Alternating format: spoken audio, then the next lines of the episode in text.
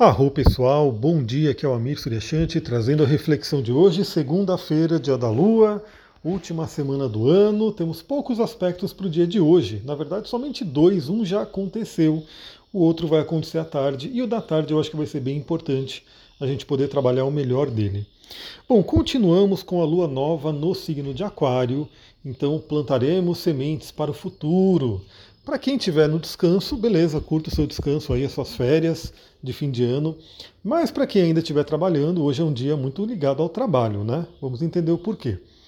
Bom, quatro e meia da manhã, a gente teve aí a Lua fazendo uma quadratura com Urano. Urano, Saturno em, Lua em Aquário, fazendo quadratura com Urano em Touro, quatro e meia da manhã. Pode ter trazido aí uma certa agitação na madrugada. É basicamente o horário que eu acordo, então provavelmente fez eu acordar mais cedo mesmo.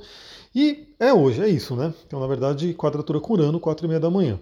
O aspecto mais importante para a gente trabalhar no dia de hoje vai acontecer no período da tarde. Por volta de 3 e meia da tarde, a gente vai ter a Lua em Aquário fazendo uma conjunção com Saturno.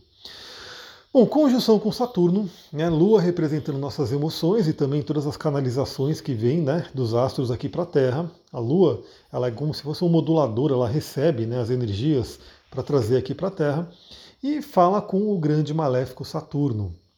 O que, que a gente tem para essa, essa, esse aspecto, né? Vou falar primeiro o lado negativo, porque sempre tem, né? Então a Lua em conjunção com Saturno pode trazer aí uma baixa emocional, um certo medo, um certo pessimismo, preocupação, né? Talvez aí até relativo a questões do final de ano, afinal está acabando aí mais um ano, vamos ter 2023 e é aquela coisa, né? Às vezes é uma preocupaçãozinha aí que pode nos pegar nessa tarde. Mas eu quero falar sobre a parte boa né, desse aspecto também, que é a estabilidade emocional, a solidez, o senso de responsabilidade. Então, principalmente para quem ainda estiver trabalhando, eu estou, estou né, gravando o mapa, estou atendendo essa semana ainda. Então, para quem estiver no trabalho aí, é interessante. Usa esse aspecto para se concentrar, para produzir, para ter aí a sua responsabilidade. E né, para quem estiver no descanso, aproveite para descansar e quem sabe né, planejar alguma coisa aí para o próximo ano. Mas basicamente é isso. Hoje temos pouquíssimos aspectos, por isso o podcast vai ser um pouco mais curto mesmo, né? E amanhã a gente já começa o dia com a lua em peixes. Eu estarei aqui de novo para a gente falar sobre a lua pisciana. E acompanhe no Instagram, astrologitantra, que ao longo do dia eu vou trazendo aí mais reflexões nos stories. Hoje mesmo eu quero colocar uma caixinha de perguntas.